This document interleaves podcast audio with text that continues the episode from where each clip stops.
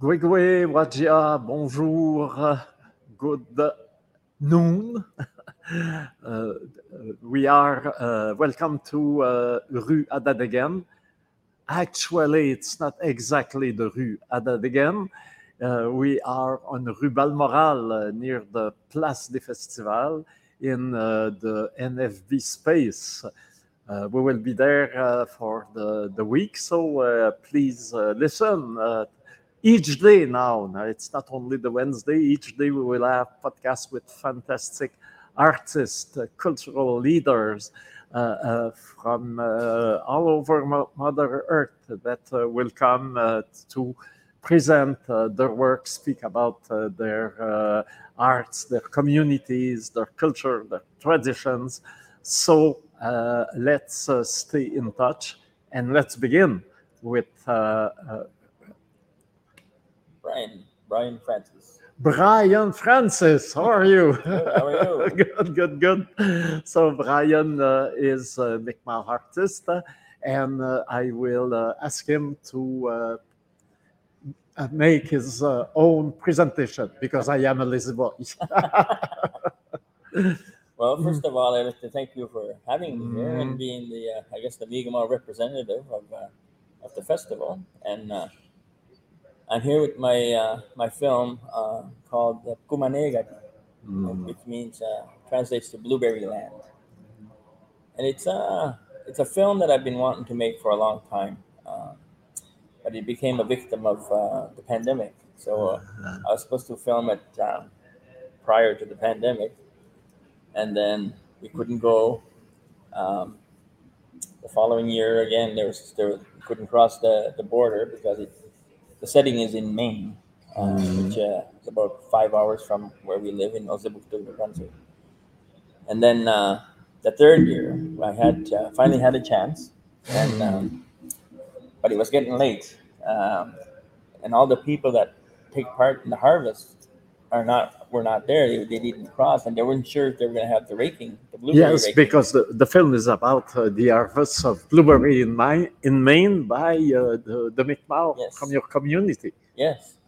So um, it was the last week of August, and um, there was there was uh, the two guys that I was going to interview were still there. There was a little bit of raking still going on, so we were able to get some B-roll, and, and uh, but we did the film. Uh, but there's a, a much broader story to the to the story or to the Mhm. film. So, but we we captured the essence, uh, uh, how the Mi'kmaq participate in the harvest. Um, and what it how it's become a, a, a modern day tradition. It's been Mm, yeah. since I was a since I since I can remember. I've my parents brought me to Maine to harvest, and uh, so so I grew up. Basically, I say I grew up in Maine because I spent all my summers in, in Maine every year. So the film is uh, basically, uh, I guess, a nostalgic revisit with uh, two friends that still Mhm. frequent, that they still go to Maine um, uh, every year, and uh, so it's basically our story, a community story. Mm. Yes, what uh, uh, was interesting also in your film is I look at uh, the, uh, the Abenaki people here in Odanak. They, they, they go back to their to, to, to the, this part of their uh, their uh, uh, traditional land in uh, in United States, uh, the main all what was called New England, right? That was the, the Wabanaki Confederation with uh, uh, uh, many uh, indigenous peoples there. And uh, many have been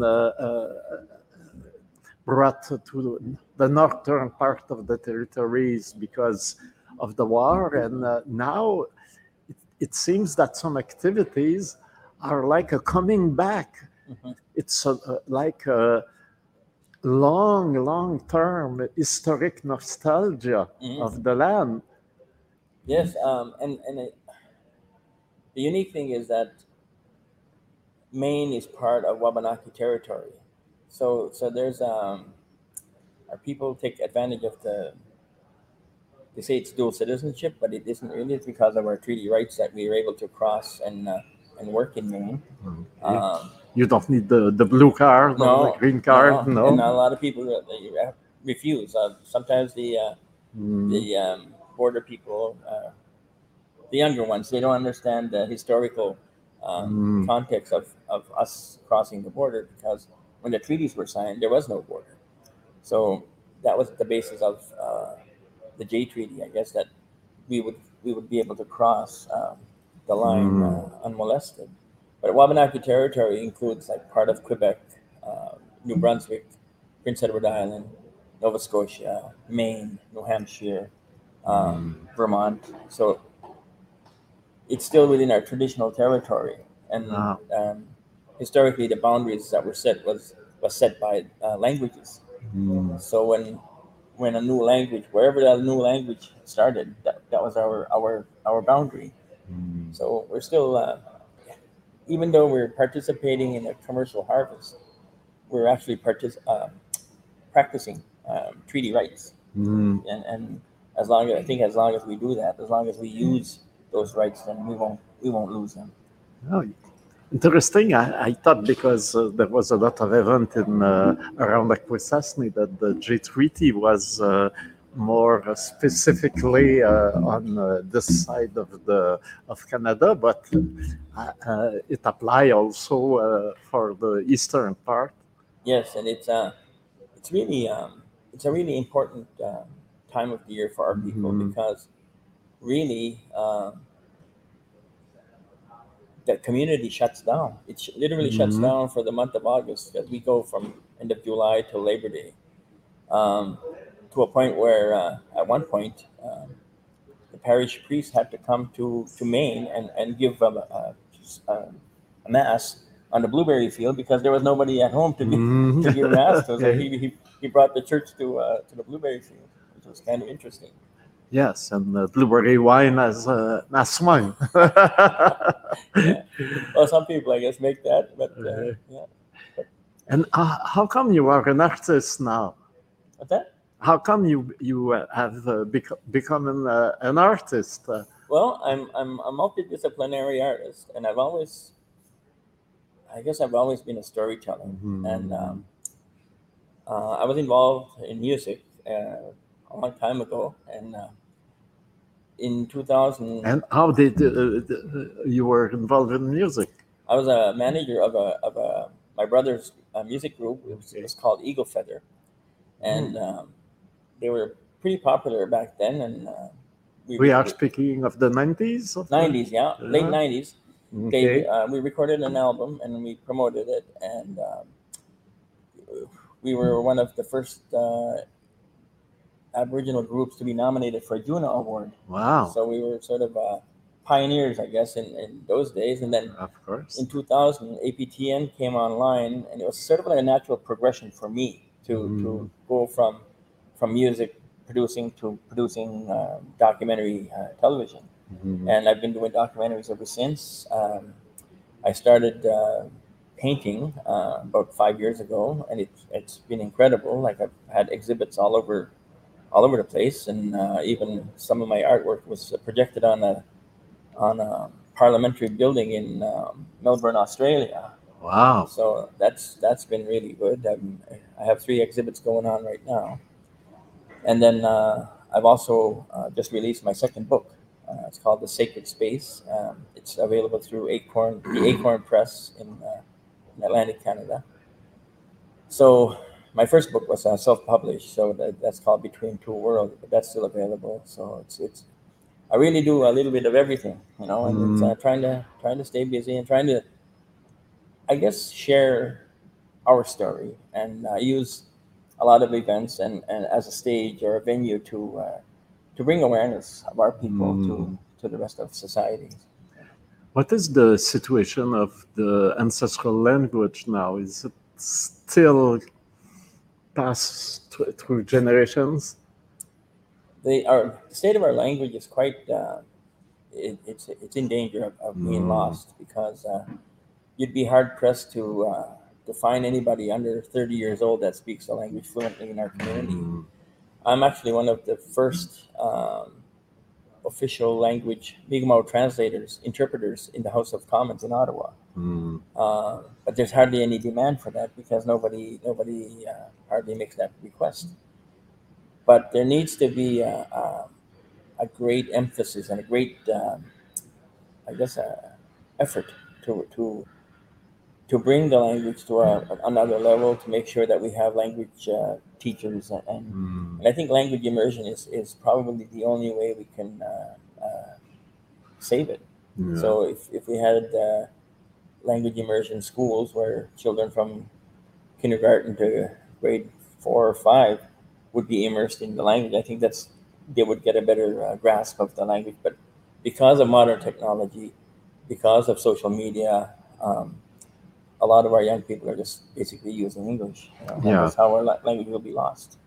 Yes, that's a concern uh, everywhere in uh, the indigenous communities in Canada.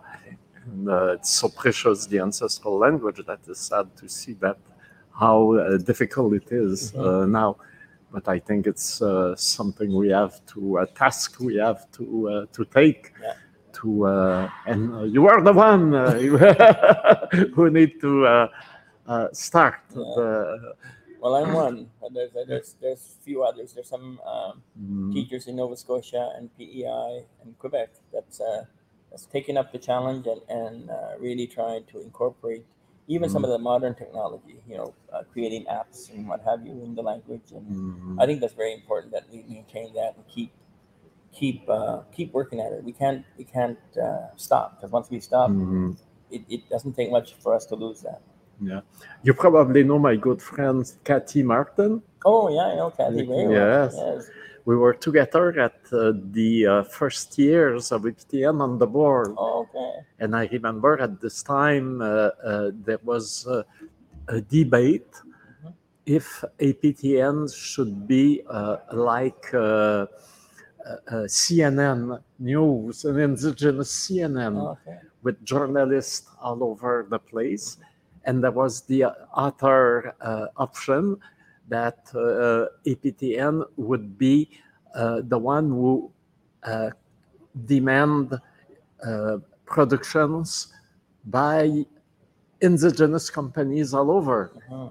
And uh, there were no, not that much indigenous production companies in that time when APTN uh, be, began because the demand was not there. The main uh, uh, stream television were not wanting uh, indigenous productions, uh, and so there was no uh, infrastructure. So we, uh, the politic as uh, we chose that option, and the politic was the uh, new companies created by indigenous uh, persons all over the place would work for the first years with another uh, uh, uh, established and most probably non-indigenous company, but the uh, uh, a transfer of knowledge has to happen.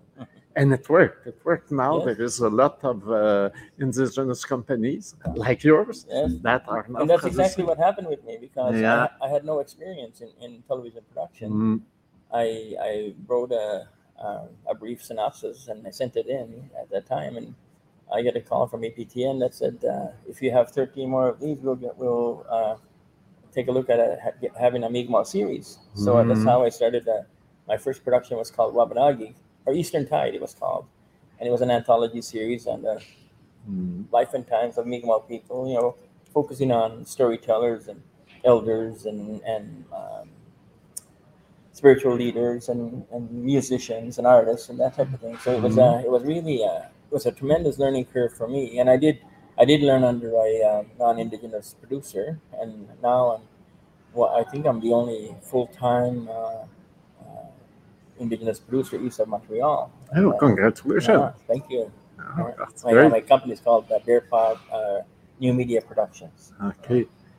And uh, now we know that the PTN uh, have asked, uh, and uh, if you go on the uh, CRTC, hein, Commission de la radio-télévision canadienne, on the internet, you can support their demand. They, they want another channel to have productions in Aboriginal languages Mm. only. Yes, So uh, I think that would be a, a great oh, opportunity. it's very important. Yeah. And so uh, and you will be ready to uh, produce uh, uh, TV series in Mi'kmaq. Yes, yeah, I will be. Yeah. Okay. right, I'm ready now. okay. so uh, probably uh, uh, you are uh, now the representative of the Mi'kmaq Nation here in this festival, but also we have uh, uh, an uh, exhibit by Alan Syliboy also at, at uh, the Guild, at La Guilde, and uh, this is uh, also a great uh, artist from the Mi'kmaq Nation, and the exhibit is the spirit of the forest is really something to see if you want uh, to uh, be uh, in the good mood to see the movie on the blueberry field that the the the Mi'kmaq from New Brunswick are uh, going uh, each year to uh, pick up the berries, but uh, especially to keep uh, this uh, strong community links and uh, the cultures and the history. Yeah. Well, Alan, Alan Syliboy is an incredible artist. He's a good friend of Mhm. ours. Me and my brother. my brother actually performs on his his musical group. But uh, as an artist, I think uh, Alan is just uh, probably one of the pioneers, and, and he just he just he's incredible. Yeah, I think he could be a part of the group of seven. I think so. Uh, but his uh, if you have a chance to go see his work, I think it's important, and I think it's it's quite uh, unique and, and very powerful work that he does. Um, so, um, and then my film is going to be on at six six thirty tonight or six Six, o'clock. thir- Six six, o'clock, I six if I remember well, it's six or six thirty. Yeah. And the exhibition by Helen Syliboy is just beside, just in front of the Cinéma du Musée. Yeah. So uh, this uh, would be a good opportunity to go uh, uh, to the La Guilde to see the exhibition.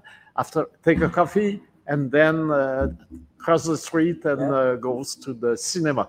You can have a Mi'kmaq experience. Exactly. so, Brian, I am sure it's not the last time you come to Oh. the festival. It's a tremendous honor for me to be here. I, like I've heard about it so for so long, and I'm really Mhm. honored to be part of it. Uh, all the honor is for us. Thank you for uh, be uh, here in uh, Tiohtià:ke in Montreal for the uh, this celebration of indigenous cultures.